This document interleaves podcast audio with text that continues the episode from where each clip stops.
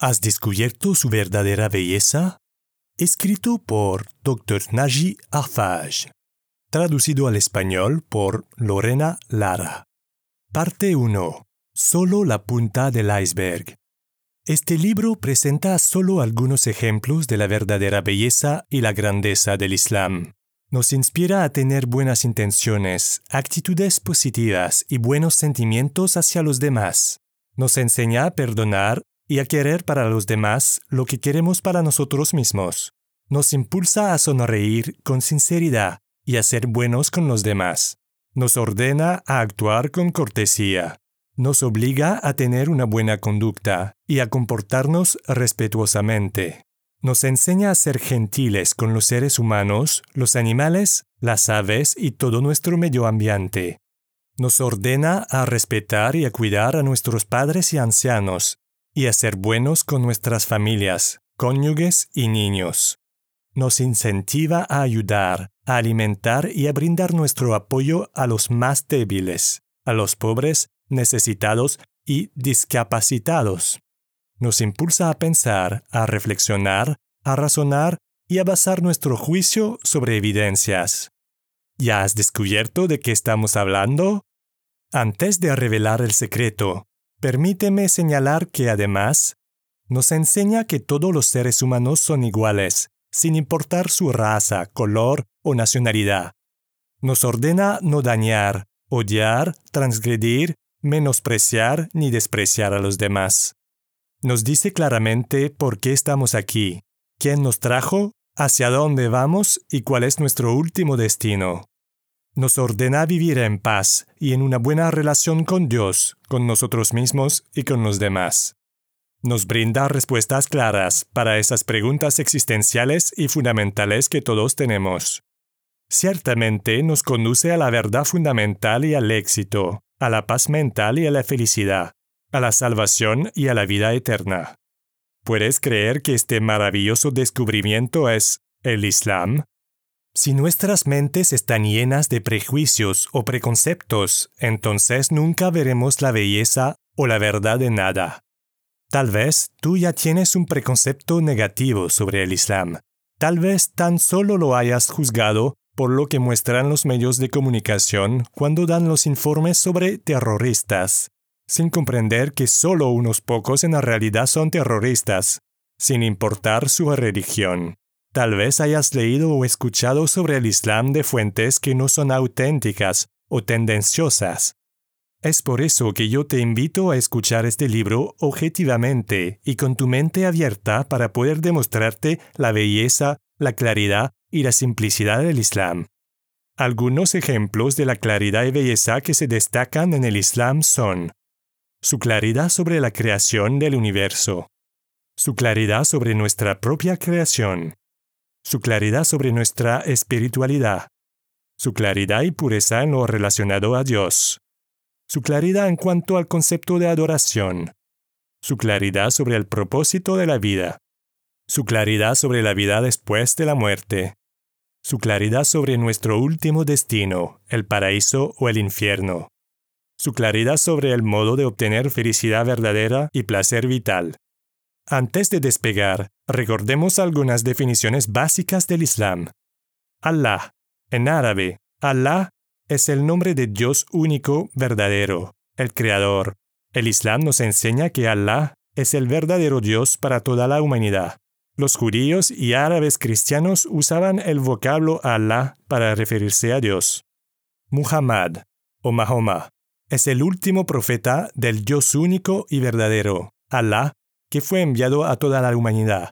Que la paz y las bendiciones de Alá recaigan sobre él. Islam significa sumisión a la voluntad del Dios único y verdadero, Alá. Musulmán es quien se somete a la voluntad del Dios único y verdadero, Alá. El Sagrado Corán es la última palabra del Dios único y verdadero revelada al profeta Muhammad. Parte 2 respondiendo las preguntas existenciales de la humanidad. El Islam responde las preguntas existenciales y vitales de la humanidad, como por ejemplo, ¿cuál es la verdad? ¿Quién nos creó? ¿Quién es nuestro verdadero Dios? ¿Quién es el último de los profetas? ¿A quién debemos adorar? ¿Quiénes somos? ¿Por qué estamos aquí? ¿Qué pasa después de la muerte? ¿Cómo es la vida después de la muerte? ¿Cuál es nuestro último destino, el paraíso o el fuego del infierno? ¿Cómo podemos alcanzar la paz mental, el éxito y la felicidad verdadera? ¿Cómo alcanzamos la vida eterna? Con la mente y el corazón predispuestos a descubrir la verdad, te pido que leas este libro con honestidad y que lo juzgues por ti mismo. ¿Cuál es la verdad? Para el Islam, el Dios único y verdadero, Alá, ha creado todo lo que existe. Es solo este Dios magnificente, Alá, quien creó a los seres humanos y a los animales, la tierra y sus montañas, los océanos y los ríos, las plantas y los bosques, el sol y la luna, las galaxias y sus órbitas, los días y las noches, todos los otros objetos que podemos conocer o no, o que aún no han sido descubiertos, son todos aspectos de su infinita creación. Allah creó la vida en la Tierra y todo lo que existe en el universo, incluido el tiempo, el espacio, la energía y la materia. Además, Allah es quien sostiene el universo y todo lo que hay en él, controla todo lo que pasa y todas las cosas que lo componen. Sin embargo, hay gente que cree que todo esto surgió de pura casualidad y se lo atribuye a la naturaleza. Científicamente hablando, definamos aquello de lo que la gente habla la naturaleza. ¿Qué es la naturaleza? ¿Acaso no estás de acuerdo conmigo en que la naturaleza incluye las plantas y los planetas, las galaxias y sus órbitas, las valles y las montañas, los océanos y los ríos, la Tierra, el Sol, la Luna, las estrellas y otros objetos? ¿Es que acaso estas cosas se crearon a sí mismas o han creado al ser humano? El Corán, sagrado y universal, lo explica en bellísimas palabras cuando nos dice, Hombres, adorad a vuestro Señor que os ha creado, a vosotros y a los que os precedieron. Tal vez así os guardéis. 2.21 ha creado los cielos y la tierra con la verdad. 39.5. Él es quien creó la noche y el día, el sol y la luna. Cada uno navega en una órbita. 21.33. Además, aquellos que creen en la naturaleza dicen que no creen en Dios sencillamente porque no lo pueden ver, ni tocar o hacer un experimento con él. Un par de años atrás, un vecino mío de Oregón, Estados Unidos, vino a visitarme. Conversamos sobre el concepto de Dios, entre otros temas que tratamos. Mi vecino, un hombre anciano que negaba la existencia de Dios, golpeó la mesa enérgicamente y dijo, Yo creo en esta mesa porque la puedo tocar, la puedo sentir. Siguiendo su razonamiento, le señalé la lámpara de la habitación y le pregunté, ¿Crees en el poder de la electricidad? Respondió, Claro que sí. Le pregunté, ¿puedes ver la energía que genera la luz? Su respuesta fue, No. Entonces le hice las siguientes preguntas. ¿Alguna vez has visto, con tus propios ojos, el aire que respiramos? ¿Tienes sentimientos? ¿Cuáles son sus colores, formas y medidas?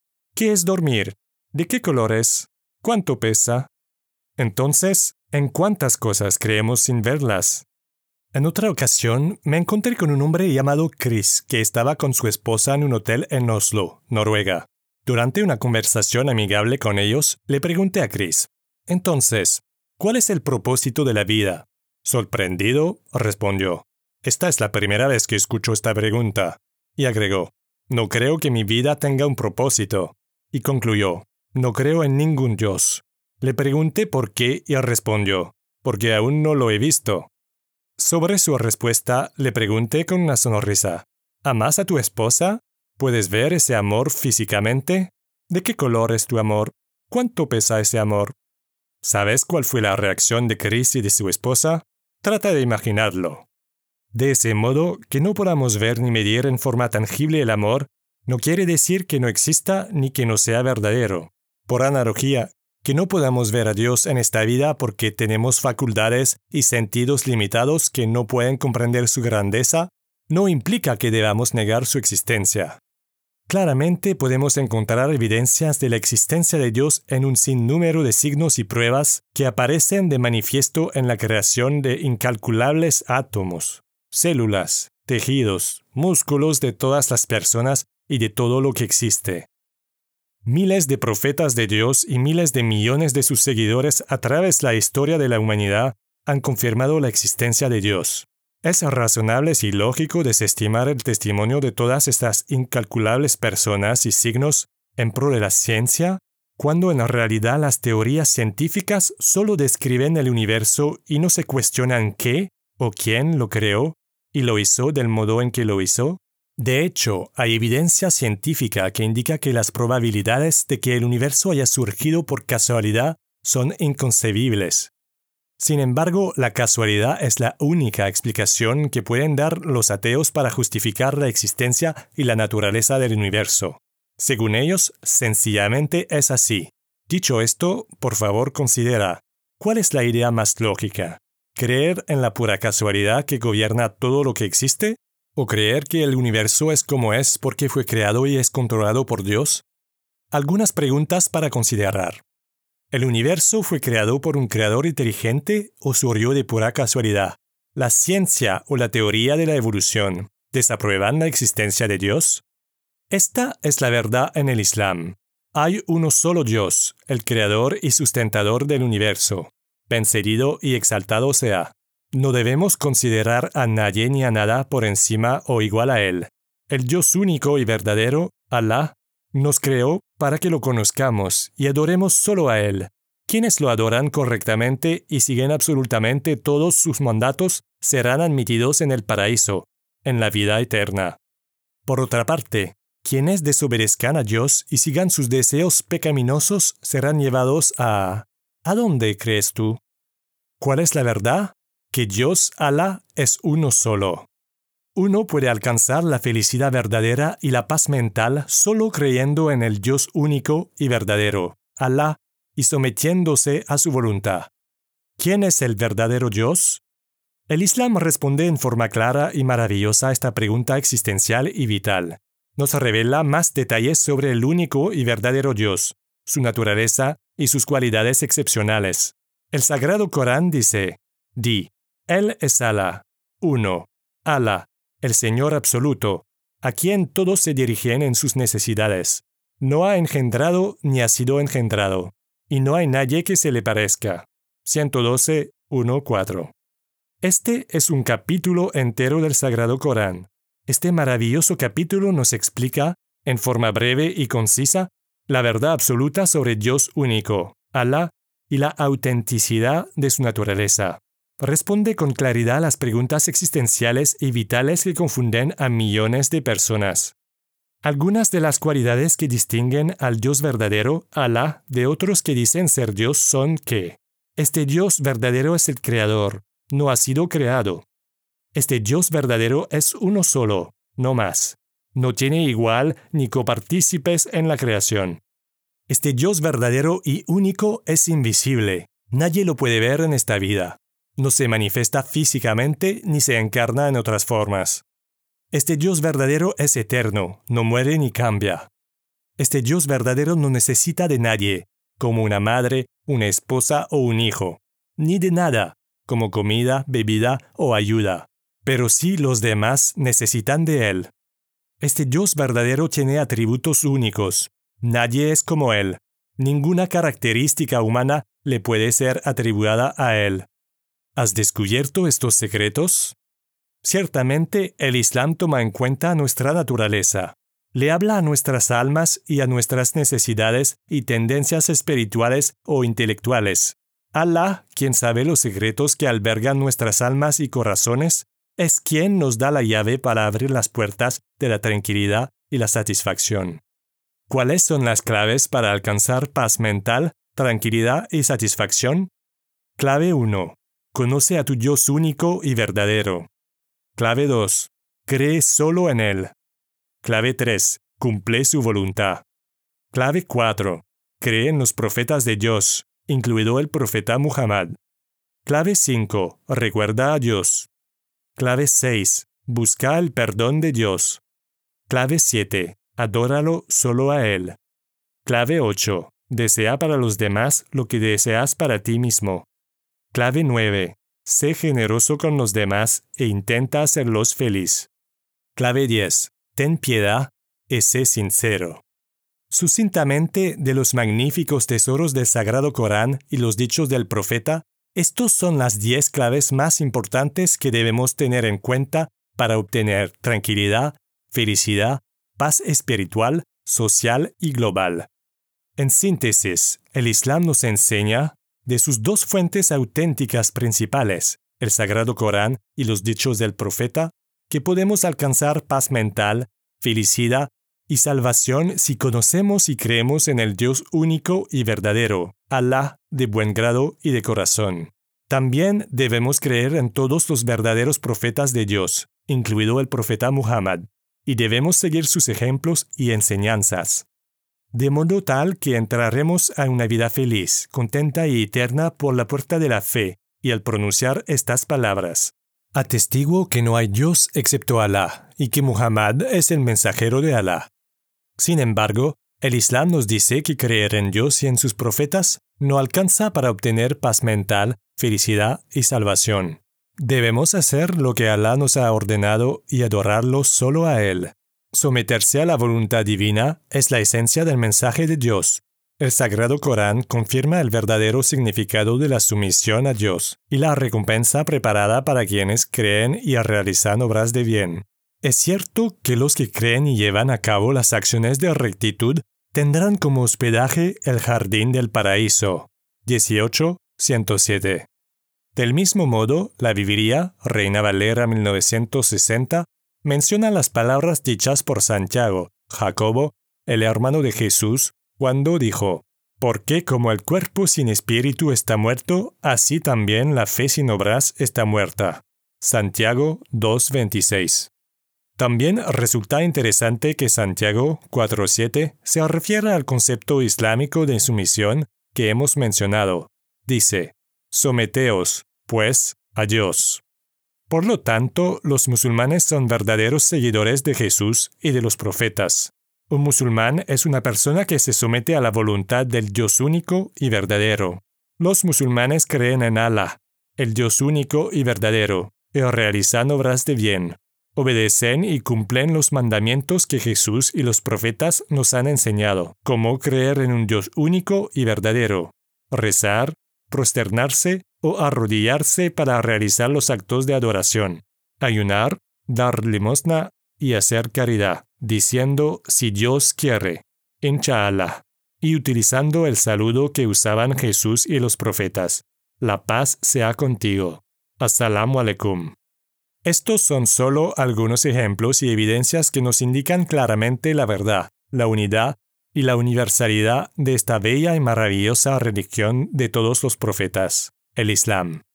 A modo práctico, podemos resumir que una persona que es musulmana o que desea serlo debe creer en los seis pilares de fe. Los seis pilares de la fe. 1.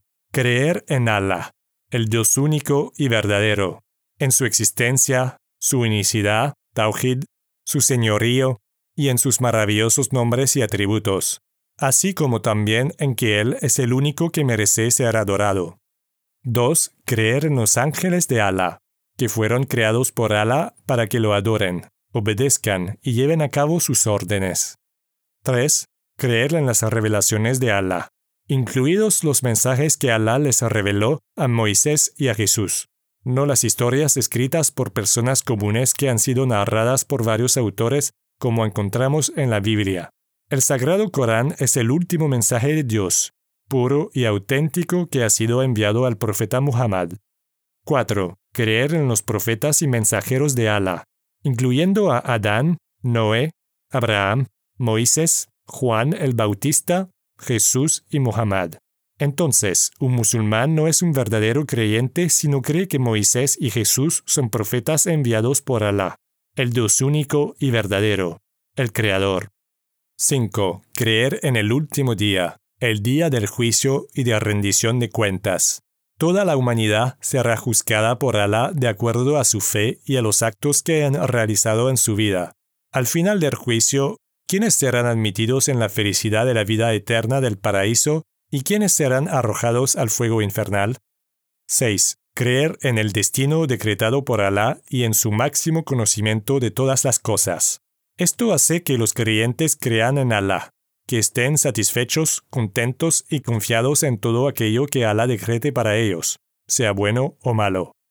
Los verdaderos creyentes intentan no desesperarse, deprimirse o caer en la desesperanza y el desánimo en momentos de adversidad. Se encomiendan a Alá para que Él los ayude, los apoye y los recompense.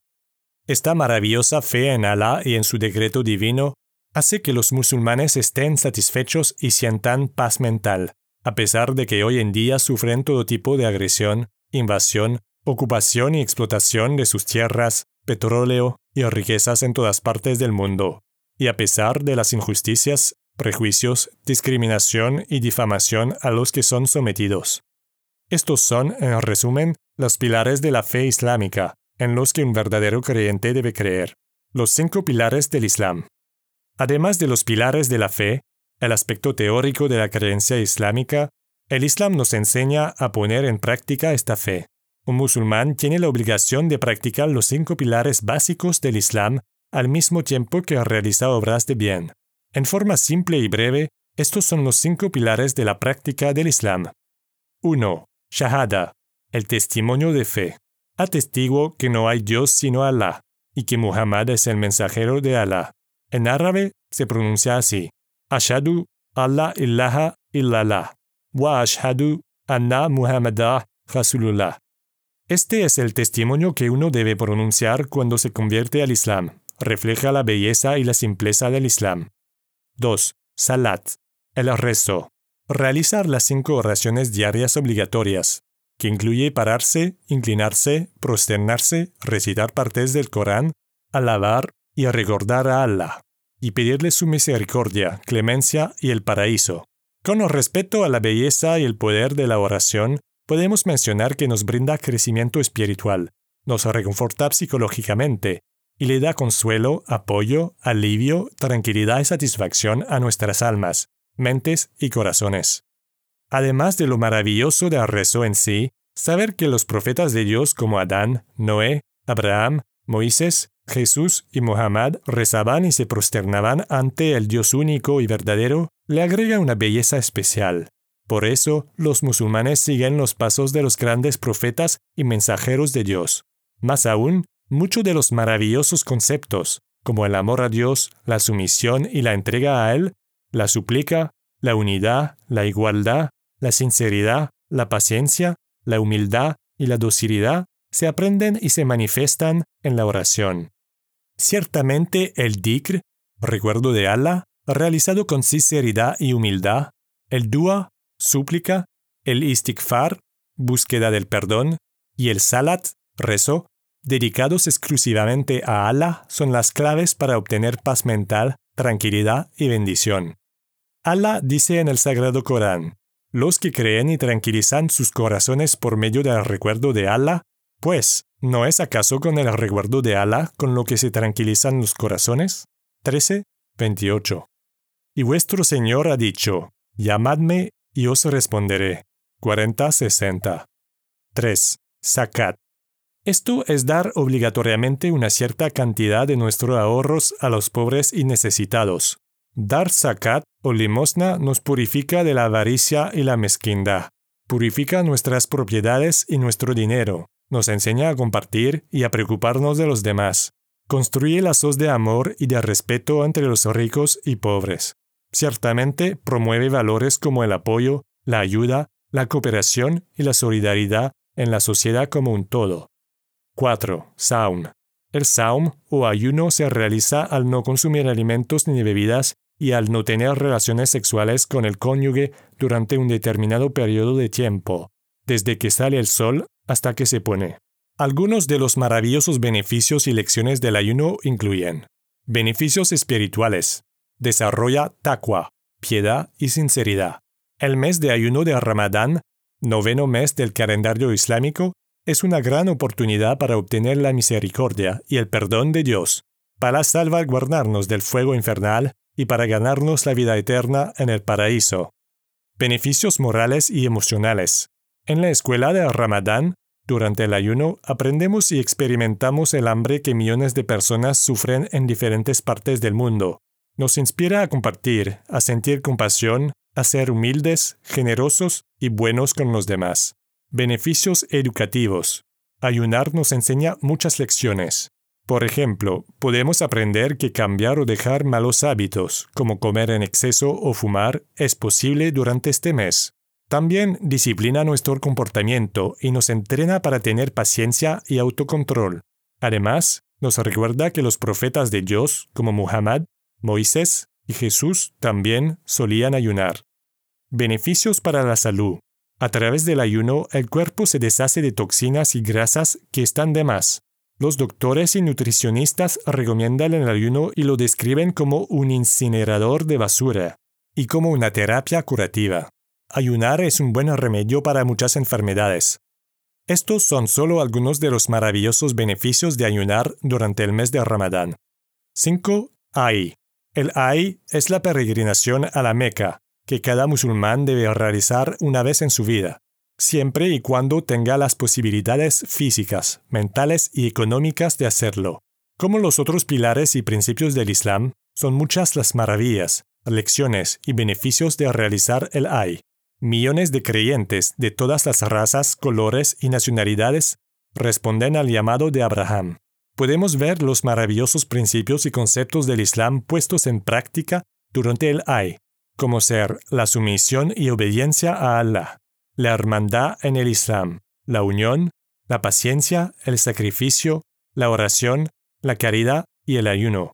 La peregrinación islámica, Ay, es el testimonio de la comunión de personas más grande y exclusiva de su tipo en toda la historia de la humanidad. En tamaña convergencia de todas las razas y colores sirviendo a un único Dios y siguiendo un único mensaje, Malcolm X y otros han aprendido la lección y la belleza de la fe verdadera, la hermandad islámica y la igualdad cuando fueron a la Meca a realizar el Ay. Mi peregrinación abrió mi mente, me bendijo con una nueva comprensión de las cosas, en dos semanas en la Tierra Santa de la Meca, vi lo que nunca había visto en 39 años en Estados Unidos. Vi a todas las razas y colores, desde gente rubia de ojos azules hasta africanos de piel negra, conformando una verdadera hermandad, en unión, viviendo como uno solo, adorando a Dios como uno solo. Malcolm X. Parte 3. La hermosura y la pureza del Sagrado Corán. El Sagrado Corán es la constitución revelada por Dios Allah para regular y gobernar la vida de los seres humanos. Habla sobre la creación con perfecto conocimiento del Creador. Expone la verdad e invita a los hombres a seguir el camino de esa verdad. Contiene información importante sobre el destino de los hombres. El Sagrado Corán educa y eleva a la gente a un nivel más espiritual, moral, intelectual y social cuando se esfuerzan por comprenderlo y por aplicar sus enseñanzas. El Corán es un milagro eterno entregado al último profeta Muhammad como testimonio de su profecía. Tiene cualidades únicas e inimitables. Revelado hace más de 14 siglos, aún hoy permanece intacto y sin alteraciones de su versión original en árabe.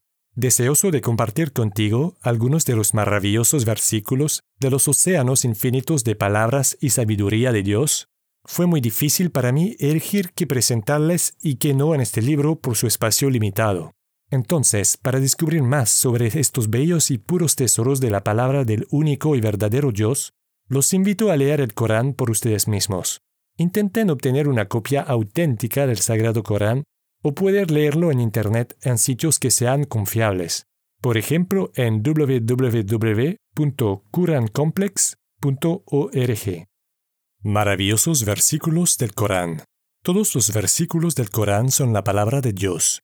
Leamos y disfrutemos a continuación algunos textos magníficos del Sagrado Corán que revelan la postura islámica sobre algunos conceptos cruciales y significativos.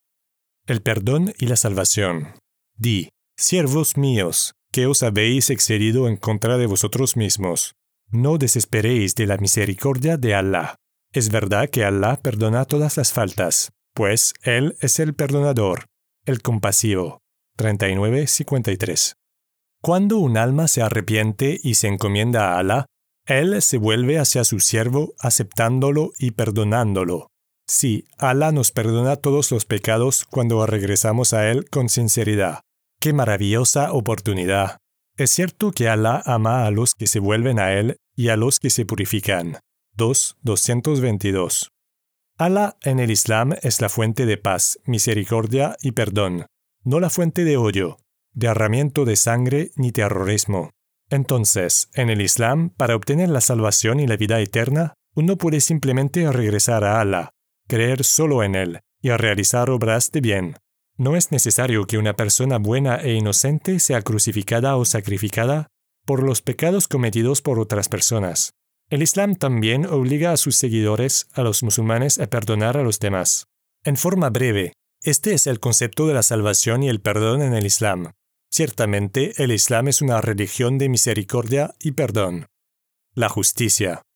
Vosotros que creéis, sed firmes en favor de Alá, dando testimonio con equidad, y que el odio que podáis sentir por unos no os lleve al extremo de no ser justos. Sed justos. Eso se acerca más a la temerosidad y temed a Allah. Es cierto que Él conoce perfectamente lo que hacéis. 5.8. El Islam nos enseña a ser justos con todas las personas, ya sean amigos o enemigos, y en todo momento, tanto en periodos de paz como en los de guerra. Le enseña a sus seguidores a conducirse con justicia incondicional y con una moral libre de caprichos individuales, circunstancias sociales y culturales o relativismo temporal. Allah os ordena devolver los depósitos a sus dueños y que cuando juzguéis entre los hombres lo hagáis con justicia. 4.58. Como un modo práctico de manifestar su belleza, valores eternos, misericordia y justicia, el Islam nos ordena proteger lo que los eruditos islámicos llaman las cinco necesidades. Las cinco necesidades. 1. La religión. 2. El alma. 3. La mente. 4 el honor, la dignidad. 5. El dinero y todo lo que uno posea. De manera maravillosa, el Sagrado Corán señaló que cualquiera que mate a un alma inocente sería como haber matado a la humanidad entera, y quien lo salvara sería como haber salvado a la humanidad entera. 5.32. En cuanto a la libertad y la protección de la fe, el Sagrado Corán dice, No hay coacción en la religión. 2.256. Así, el Islam honra a los seres humanos y no obliga a nadie a convertirse a la fuerza. Esta es la verdad, la belleza, la justicia, la bondad y la tolerancia del Islam en relación a quienes no son musulmanes. Entonces, debemos ser honestos, objetivos y justos cuando juzgamos a otras personas. Y recordemos lo que Allah nos dice en el Sagrado Corán, y que cuando juzguéis entre los hombres, lo hagáis con justicia. 458 sin embargo, con respecto a aquellos líderes políticos o religiosos, escritores, historiadores, periodistas que injustamente acusan el Islam y a los musulmanes de terrorismo, o que dicen que el Islam se propagó con la espada y por la fuerza, o quienes tienen una mente enferma y malintencionadamente representan a Alá, el Dios único y verdadero, y a su último profeta Muhammad en imágenes y caricaturas horrendas e irrespetuosas, me pregunto. ¿De eso se trata la libertad y la libre expresión? ¿No se aplica acaso sobre unos sí y otros no? Porque, por ejemplo, ¿por qué nunca se escucha hablar de terroristas cristianos o de terroristas judíos cuando alguien de esas religiones cometen alguna atrocidad? Cualquiera es libre de insultar, maldecir y depreciar a otras personas y a sus creencias o de acusar a todos de terrorismo es así como se enseña la civilización, la democracia y la libertad a las generaciones de jóvenes en las escuelas, universidades y en la sociedad en general. ¿Es realmente la espada o la coerción lo que hace que miles de hombres y mujeres inteligentes, objetivos, sinceros y abiertos se conviertan al Islam hoy en día? Existen muchos libros y artículos disponibles en Internet sobre este y otros temas. Por ejemplo, en www.islamland.com encontrarán bibliografía en español. Además, según informes recientes realizados en Estados Unidos y en otros países del Occidente, el Islam es la religión que más rápido está creciendo. Entonces, ¿por qué el Islam? La igualdad. Hombres, os hemos creado a partir de un varón y de una hembra, y os hemos hecho pueblos y tribus distintos para que os reconocierais unos a otros. Y en verdad que el más noble de vosotros ante Allah es el que más lo teme. Allah es conocedor y está perfectamente informado. 49.13. Para confirmar este maravilloso concepto de igualdad en el Islam, en su último sermón el profeta Muhammad dijo, Oh gente, vuestro Dios es uno y vuestro Padre es uno. Todos vienen de Adán y Adán del polvo. Un árabe no tiene superioridad encima de un no árabe. Ni un no árabe tiene alguna superioridad encima de un árabe. Tampoco un blanco tiene superioridad encima del negro. Ni un negro tiene alguna superioridad encima del blanco, excepto por la piedad y las buenas acciones. El Islam nos enseña a no odiar, ni a menospreciar a los demás, ni por su raza, color de piel u ojos, ni por su nacionalidad. El Islam es el remedio práctico para los conflictos raciales y de discriminación que se ven en el mundo. En el Islam, los negros y los blancos son hermanos y hermanas de la misma raza humana. Vienen del mismo Padre, Adán, quien fue creado del polvo. Así, todos vinimos de la tierra y volveremos a ella para convertirnos en polvo nuevamente. Esta es una lección importante, que deriva de las citas del Corán y del sermón del profeta mencionadas anteriormente. Y esta fue la lección que Malcolm X aprendió cuando fue a la Meca a realizar el Ay, la peregrinación. Entonces, ¿por qué hay quienes se comportan en forma arrogante o altanera con los demás? La universalidad y la unicidad del mensaje. Decir, creemos en Allah, en lo que se nos ha hecho descender, en lo que se hizo descender a Abraham, Ismael, Isaac, Jacobo y a las tribus, en lo que le fue dado a Moisés y a Jesús y en lo que le fue dado a los profetas procedentes de su Señor. No hacemos distinciones entre ninguno de ellos, en cuanto a creer en unos sí y en otros no, y estamos sometidos a Dios. 2.136. Los musulmanes aman y creen a todos los profetas de Dios, incluidos Adán, Noé, Abraham, Ismael, Isaac, Jacob, Moisés, Jesús y Muhammad. Que la paz y las bendiciones de Allah sean sobre todos ellos. El profeta Muhammad dijo, Yo soy el más cercano de todos a Jesús, hijo de María, porque no ha habido otro profeta entre él y yo. Los profetas son simplemente hermanos, sus madres son diferentes, pero su religión es una. Entonces, ¿cuál es esta religión universal, única y verdadera de todos los profetas de Dios? Otros maravillosos versículos para reflexionar. La belleza, dulzura y pureza del Sagrado Corán son ilimitadas. Por lo tanto, permíteme citar tan solo algunos versículos coránicos sin ningún comentario o explicación. Me encantaría que tú pienses y reflexiones sobre ellos. Intenta descubrir más de los tesoros del Testamento final, el Corán. Allah y su mensajero. Él es quien envió a su enviado con la guía y la práctica de adoración verdadera. 48-28. Muhammad no es el padre de ninguno de vuestros hombres, sino que es el mensajero de Allah y el sello de los profetas y Alá es conocedor de todas las cosas. 33:40. La tranquilidad y el paraíso. Él es quien hizo descender el sosiego a los corazones de los creyentes para afianzar su creencia. Y a Alá pertenecen los ejércitos de los cielos y la tierra. Alá es conocedor, sabio, para hacer entrar a los creyentes y las creyentes en jardines por cuyo suelo corren los ríos, donde serán inmortales, y cubrir sus malas acciones, eso es ante Alá un gran triunfo. 48, 4, 5. Oh alma sosegada, regresa a tu Señor, satisfecha y satisfactoria, y entra con mis siervos, entra en mi jardín. 89, 27, 30. El hombre y la mujer en el Islam. Es verdad que a los musulmanes y a las musulmanas, a los creyentes y a las creyentes, a los obedientes y a las obedientes, a los veraces y a las veraces, a los pacientes y a las pacientes, a los humildes y a las humildes, a los que dan con sinceridad y a las que dan con sinceridad, a los que ayunan y a las que ayunan, a los que guardan sus partes íntimas y a las que las guardan, y a los que recuerdan mucho a Alá y a las que recuerdan, Alá les ha preparado un perdón y una enorme recompensa. 33-35. Y quien haga acciones de bien, sea varón o mujer, y sea creyente, esos entrarán en el jardín. 4.124. Enseñanzas brillantes. Acudid prestos hacia un perdón de vuestro Señor y a un jardín preparado para los temerosos. cuyo ancho son los cielos y la tierra. Esos que dan en los momentos de desahogo y en los de estreches, refrenan la ira y perdonan a los hombres. Allah ama a los que hacen el bien. Aquellos que cuando cometen una indecencia o son injustos consigo mismos, recuerdan a Allah y piden perdón por sus faltas. Porque, ¿quién perdona las faltas sino Allah? Y no reinciden en lo que hicieron después de saberlo. Esos tienen como recompensa un perdón de su Señor y jardines por los que corren los ríos. En ellos serán inmortales. Qué excelente recompensa para los que actúan. 3, 133, 136. ¿Qué hacer y qué no hacer? No adoraréis a otro que Allah.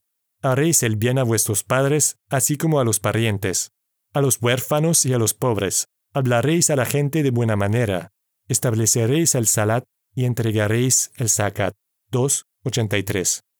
El recuerdo y el descanso. Los que creen y tranquilizan sus corazones por medio del recuerdo de Allah, pues ¿no es acaso con el recuerdo de Allah con lo que se tranquilizan los corazones? 13.28. Para concluir esta parte, créeme, las verdades, hermosuras y maravillas del Sagrado Corán no tienen fin.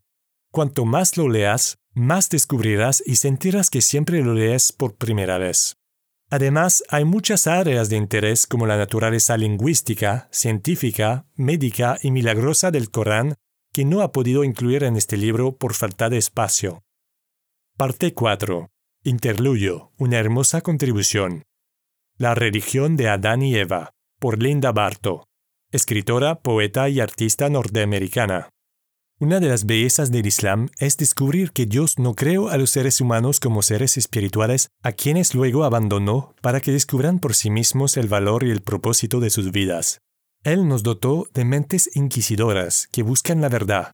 Leyó a cada persona una vertiente de sabiduría que no cesa de brotar mientras se siga bebiendo de ella. A través del prisma de la perfección de Dios, su luz proyecta un arco iris de misericordia, gracia y justicia. Así nuestras almas se iluminan con la perfecta fe que Dios creó para nosotros. Dios creó el mundo y todo lo que hay en él para el beneficio de los seres humanos. Por lo tanto, es lógico que su creación incluyera una religión perfecta y verdadera. ¿Cuál fue la religión que Dios ordenó a Adán y Eva? Según el Corán, la religión erigida para nosotros es el sometimiento simple y absoluto a la voluntad de Dios, que en árabe se llama Islam. El Corán la describe como la religión de Abraham, a quien llamaron amigo de Dios, porque, sin cuestionárselo, se sometió enteramente a él. La perspectiva islámica es que cada persona nace con un alma sometida a la voluntad de Dios, pero que luego es libre de tomar decisiones que lo encarrila o lo desvía del camino correcto para el cual ha sido creado. En algún momento de la vida, cada persona debe tomar decisiones personales en cuanto a seguir por el camino de la sumisión a Dios o a caer en un estilo de vida corrupto lleno de egoísmo, materialismo y gratificación impia. Por supuesto que mucha gente se desvía del camino correcto y verdadero, víctimas de padres incrédulos o de circunstancias donde sufren abusos o tragedias que anulan la crianza espiritual. Según la perspectiva islámica, Dios es el único que juzga a cada quien de acuerdo a sus capacidades y tendencias innatas. Podemos estar seguros de que sus decisiones en el día del juicio serán justas. Cuando una persona se somete de lleno a la voluntad de Dios, cada aspecto de su ser, mente, cuerpo y alma debe consagrarse a Dios. Mantener nuestra alma inmaculada por medio de la oración y los actos de adoración es de vital importancia, pero también es importante sumergir nuestra mente en el conocimiento y brindarle al cuerpo una vida saludable. El Islam te ofrece la oportunidad de descubrir tu esencia tal como has sido creado para ser. Al convertirte en musulmán, regresas a tu verdadera esencia, ya que dejas atrás todo el equipaje pasado y transitas en el camino en el que tus pies ya se habían parado como punto de partida cuando naciste. Las verdades dinámicas del Islam pueden ampliar y aclarar las verdades de todas las religiones al mismo tiempo que ayuda a los creyentes a discernir lo verdadero de lo falso. El abrazo del Islam es universal. Parte 5. La verdad sobre el último profeta. Muhammad, que la paz y las bendiciones de Allah sean sobre él, hijo de Abdullah, nació en la Meca en el año 570 DC aproximadamente. La gente lo conocía como Al-Amin, el confiable. Cuando Muhammad alcanzó la edad de 40 años, se le apareció al ángel Gabriel con la revelación.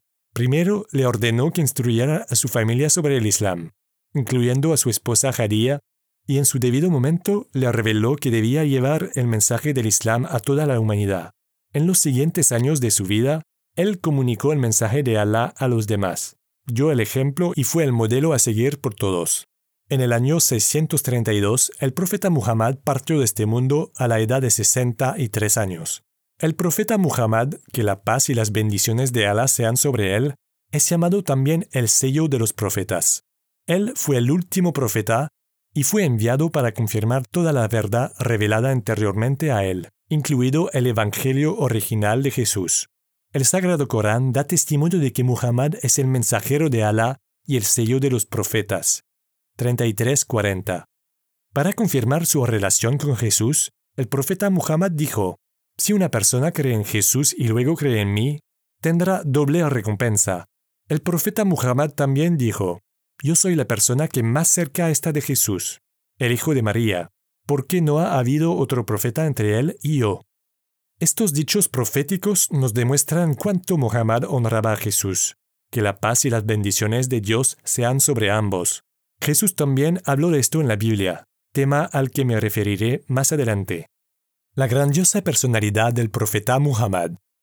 A lo largo de la historia, Muhammad, desde su niñez y juventud, durante su profecía y hasta que murió, fue considerado por la gente como alguien con una persona grandiosa y especial por su carácter y moral intachables. Era misericordioso, honesto, sincero, bueno y humilde. Cada detalle de lo que dijo en su vida pública y privada ha sido documentado con exactitud y preservado fielmente hasta el día de hoy. Él fue un profeta, mensajero, maestro religioso, reformador social, guía moral, líder, hombre del Estado, amigo fiel, compañero maravilloso, esposo dedicado y padre amoroso. Al respecto, Ramakrishna Rao, profesor de filosofía de la India, en su libro Mohammed, el profeta del Islam, lo llama el modelo perfecto para la vida humana. El profesor Rao explica, es muy difícil de abarcar toda la verdad sobre la personalidad de Muhammad. Solo puedo vislumbrar parte de ella. Qué sucesión de escenas tan pintorescas y espectaculares. He ahí Muhammad, el profeta. Está Muhammad el guerrero, Muhammad el hombre de negocios, Muhammad el hombre de Estado, Muhammad el orador, Muhammad el reformador, Muhammad el refugio de los huérfanos, Muhammad el protector de los esclavos, Muhammad el emancipador de las mujeres, Muhammad el juez, Muhammad el santo, Cumpliendo todos estos magníficos roles de los diversos aspectos de la vida humana, él es como un héroe. Desde el punto de vista histórico, durante el corto periodo de aproximadamente 23 años que duró su profecía, Muhammad cambió por completo la península arábiga, del paganismo y la idolatría a la sumisión a un único Dios, de los conflictos y guerras tribales a la unión y solidaridad, del alcoholismo y el libertinaje a la sobriedad y la devoción, de la ilegalidad y la anarquía a una forma de vida disciplinada, de una moral absolutamente corrompida a los más elevados estándares de excelencia moral. La historia de la humanidad no ha conocido semejante transformación de una sociedad o lugar, y mucho menos podemos imaginar que todas estas maravillas sucedieron en tan solo dos décadas. El profeta Muhammad en las Sagradas Escrituras. Si bien detallar todas las profecías que se mencionan en las escrituras religiosas del mundo sobre el advenimiento del profeta Muhammad no es el tema principal de este libro, no puedo dejar de mencionar que muchos eruditos musulmanes han estudiado el tema en las escrituras parsis, hindúes, budistas, judías y cristianas. Ciertamente, Muhammad es un tema muy interesante en otras escrituras y ha sido tratado en muchos libros y artículos, como así también en Internet. Para obtener más información sobre este tema, puedes visitar la página www.islamreligion.com/es o simplemente escribe en el buscador las palabras Profeta Muhammad, Muhammad en las escrituras hindúes, Muhammad en la Biblia, etc. Entre otros, podemos mencionar los libros Muhammad en la Biblia, por Ahmad Didat, y Muhammad el Mensajero de Dios, por Abdurrahman al-Shihah o los artículos Lo que dicen acerca del profeta Muhammad y ¿Qué dice la Biblia sobre Muhammad? Todos disponibles en www.islamhouse.com y www.islamland.com. En su maravilloso libro Muhammad en la Biblia, el profesor Abdul Ahad Dawood, ex reverendo David Benjamin, comenta sobre la profecía bíblica del advenimiento de un profeta que es como Moisés. Explica. Podemos leer las siguientes palabras en el libro del Deuteronomio, capítulo 18, versículo 18. Un profeta como tú les levantaré en medio de sus hermanos. Pondré mis palabras en su boca, y él les dirá todo lo que yo le mande. Si esta profecía no se refiere a Muhammad, entonces aún no se ha cumplido. Jesús mismo nunca dijo ser ese profeta al que se alude en ella. Jesús, como lo cree su iglesia, vendrá como juez, y no como quien imparte la ley. Dijo sobre el prometido, y vino de entre diez millares de santos, con la ley del fuego a su mano derecha. Deuteronomio 33.2. Los musulmanes estudiosos de este tema afirman que esta profecía no se refiere a otro que no sea Muhammad. Moisés y Muhammad son parecidos en muchos aspectos. Ambos nombres comienzan con la misma letra. El nacimiento de ambos, sus matrimonios, sus misiones y sus muertes por causas naturales se dieron de forma muy similares. Ambos fueron profetas, gobernantes, líderes y hombres de Estado. Ambos trajeron la ley del fuego, por el contrario, Jesús se diferencia de Moisés en muchos aspectos. Su nacimiento, misión y muerte fue muy distinto al de Moisés. Jesús no se casó nunca, ni gobernó sobre su gente, ni peleó en batallas como lo hizo Moisés. Vale la pena mencionar que un profeta en medio de sus hermanos se refiere a un profeta de entre los hermanos de los israelitas, o ismaelitas, en el Nuevo Testamento de la Biblia, Jesús también predijo el advenimiento de otro profeta que reconfortaría a su gente. Jesús dijo, yo rogaré al Padre y os dará otro consolador. Juan 14, 16. Y además, Jesús dijo, Pero yo os digo la verdad, os conviene que yo me vaya, porque si yo no me fuera, el consolador no vendría a vosotros, mas si me fuere, os lo enviaré. Y cuando Él venga, convencer al mundo de pecado, de justicia y de juicio. Aún tengo muchas cosas que deciros, pero ahora no las podéis sobrellevar. Pero cuando venga el Espíritu de verdad, Él os guiará a toda la verdad, porque no hablará por su propia cuenta, sino que hablará todo lo que oyere, y os hará saber las cosas que habrán de venir. Él me glorificará. Juan 16, 7, 14. Entonces, ¿quién es este otro consolador después de Jesús? Ciertamente los estudiosos islámicos aseguran que solo puede tratarse de Muhammad, quien ha cumplido cabalmente la profecía de Jesús, por muchos motivos. Cuando Jesús se refiere a otro consolador, no puede ser otro que el Espíritu Santo, ya que el Espíritu Santo parte de la Sagrada Trinidad, Dios Padre, Dios Hijo y Dios Espíritu Santo, de acuerdo con la creencia cristiana, estuvo ahí antes y durante la misión de Jesús, según la Biblia, mientras que el Consolador, vendría después. Además, Muhammad vino a advertir a la gente del pecado y ordenó hacer el bien. Él fue un gobernante y un juez con una ley de fuego a su mano derecha. Muhammad guió a la gente hacia la verdad suprema relacionada al Dios único y verdadero y al propósito de esta vida, al más allá y a la vida eterna, entre otras cosas. Él nos advirtió de lo que pasaría por medio de muchas profecías y milagros que pudo realizar con la anuencia de quien lo envió. Allah. Muhammad fue un profeta que no hablará por su propia cuenta, sino que hablará todo lo que oyere. Él fue el instrumento por el cual Dios reveló su palabra, el sagrado Corán, y Muhammad recitó las palabras de Dios en el nombre de Allah. La Biblia predijo que, que él hablare en mi nombre. Deuteronomio 18-19. De hecho, los capítulos del Sagrado Corán están precedidos por la frase en el nombre de Allah. Ciertamente Muhammad y el Sagrado Corán glorifican a Jesús. La paz sea sobre él. En su honor, a los musulmanes les gusta ponerle el nombre Isa, Jesús en árabe, a sus hijos. Además, cuando los judíos le preguntaron a Juan el Bautista quién era, él negó ser el Cristo, o Elías, o ese profeta. ¿Tú quién eres? Juan confesó y no negó, sino confesó. Yo no soy el Cristo. Y le preguntaron, ¿qué pues? ¿Eres tú Elías? Dijo, No soy. ¿Eres tú el profeta? Y respondió, No. Juan 1, 19, 21. Nuevamente, los musulmanes estudiosos de este tema argumentan que Muhammad es a quien se refiere este texto bíblico. ¿Eres tú el profeta? Y respondió, No. Entonces, ¿quién es ese profeta? Claramente el profeta no se aplica a Juan el Bautista, ni a Jesucristo, tal como él mismo lo atestiguó. Por eso, quien busca la verdad de manera inteligente, honesta y sincera debería preguntarse objetivamente, ¿quién es ese profeta? ¿Quién es el verdadero profeta que vino después de Juan y de Jesús a traer el mensaje original del Dios único y verdadero? Él es Muhammad. Pasajes sobre lo que se dice del profeta Muhammad. Mucho se ha escrito sobre el profeta Muhammad, que la paz y las bendiciones de Alá sean sobre él. A continuación, presentaré solo algunas de las opiniones de personajes reconocidos mundialmente.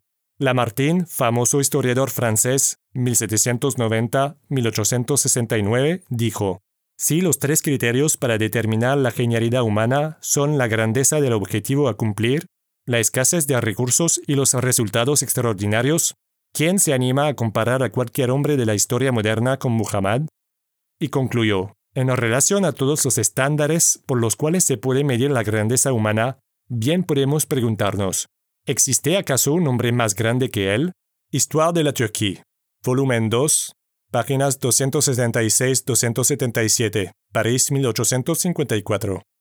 En su libro Los 100, un ranking de las personas más influyentes en la historia, Michael H. Hart explica, mi elección de Muhammad para liderar la lista de personas más influyentes del mundo puede sorprender a algunos lectores y puede ser cuestionada por otros. Pero él ha sido el único hombre en la historia que fue sumamente exitoso tanto en lo religioso como en lo secular. Hart termina el capítulo diciendo, es esta combinación sin precedentes de la influencia secular y religiosa que creo que da derecho a Muhammad para ser considerado como la figura más influyente en la historia humana.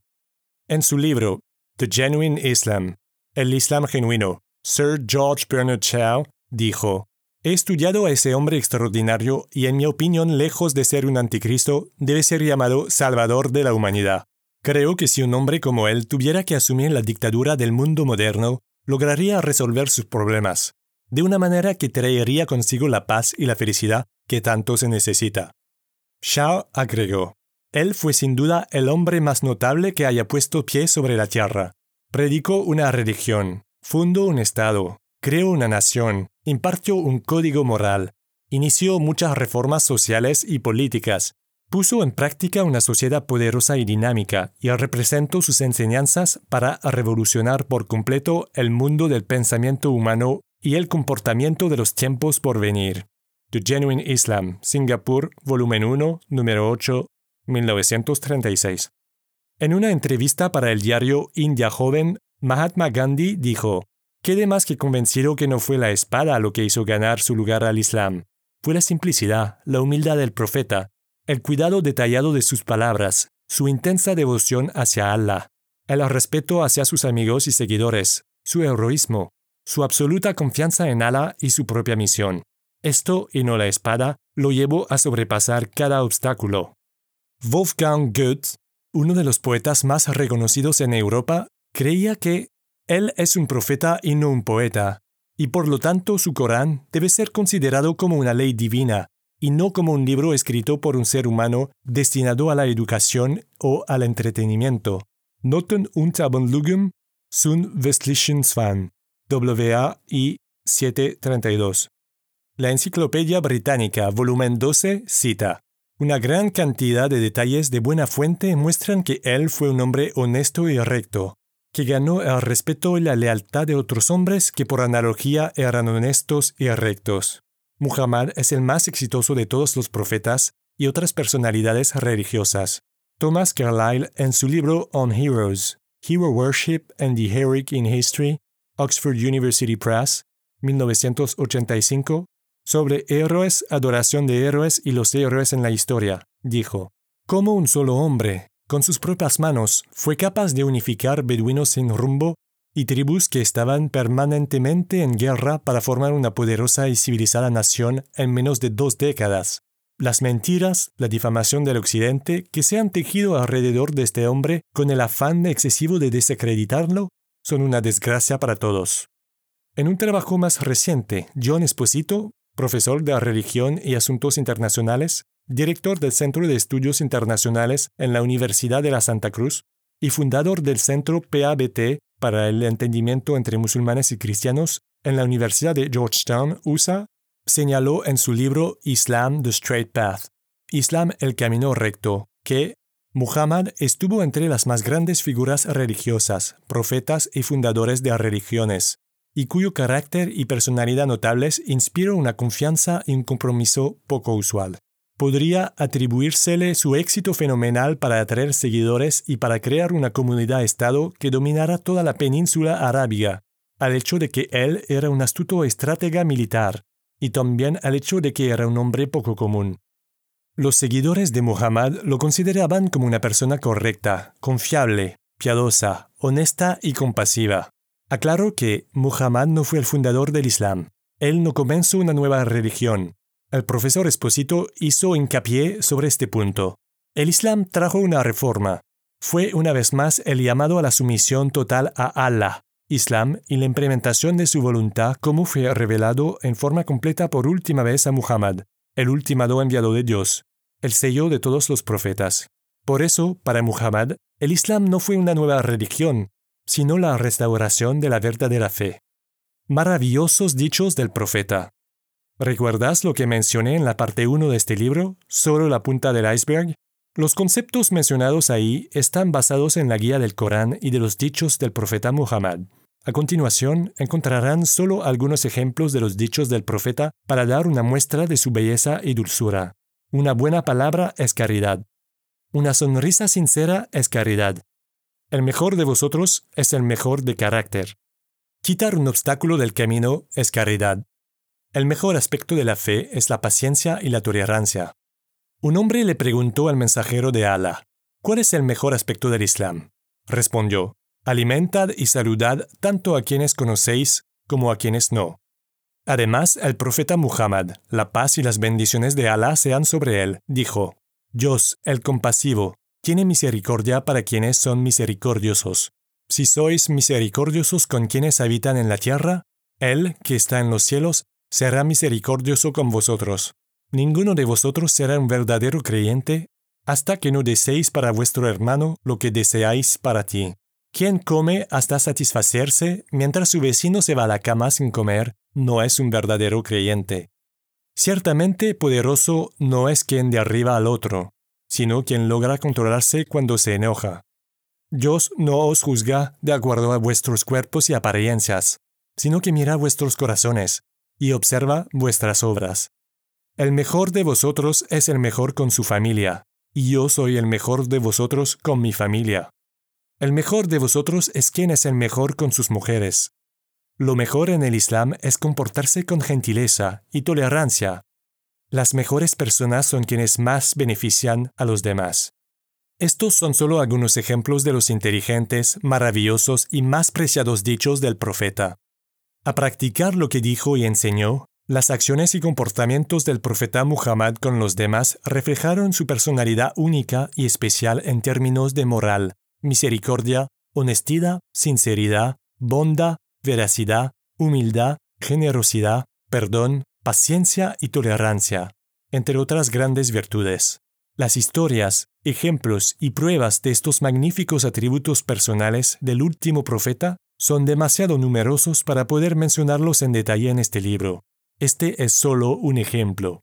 Después de que sus enemigos de Meca lo rechazaron y descreyeron en su mensaje, el Islam, después de que lo persiguieron y maltrataron, e incluso intentaron matarlo varias veces, después de que torturaron y mataron a muchos de sus seguidores y seres queridos, después de haber peleado contra él y sus compañeros y de haberlos echado de sus casas, propiedades y tierras, ¿Cuál fue la reacción de Muhammad hacia sus enemigos cuando regresó triunfante a la Meca y la liberó de la idolatría y el paganismo?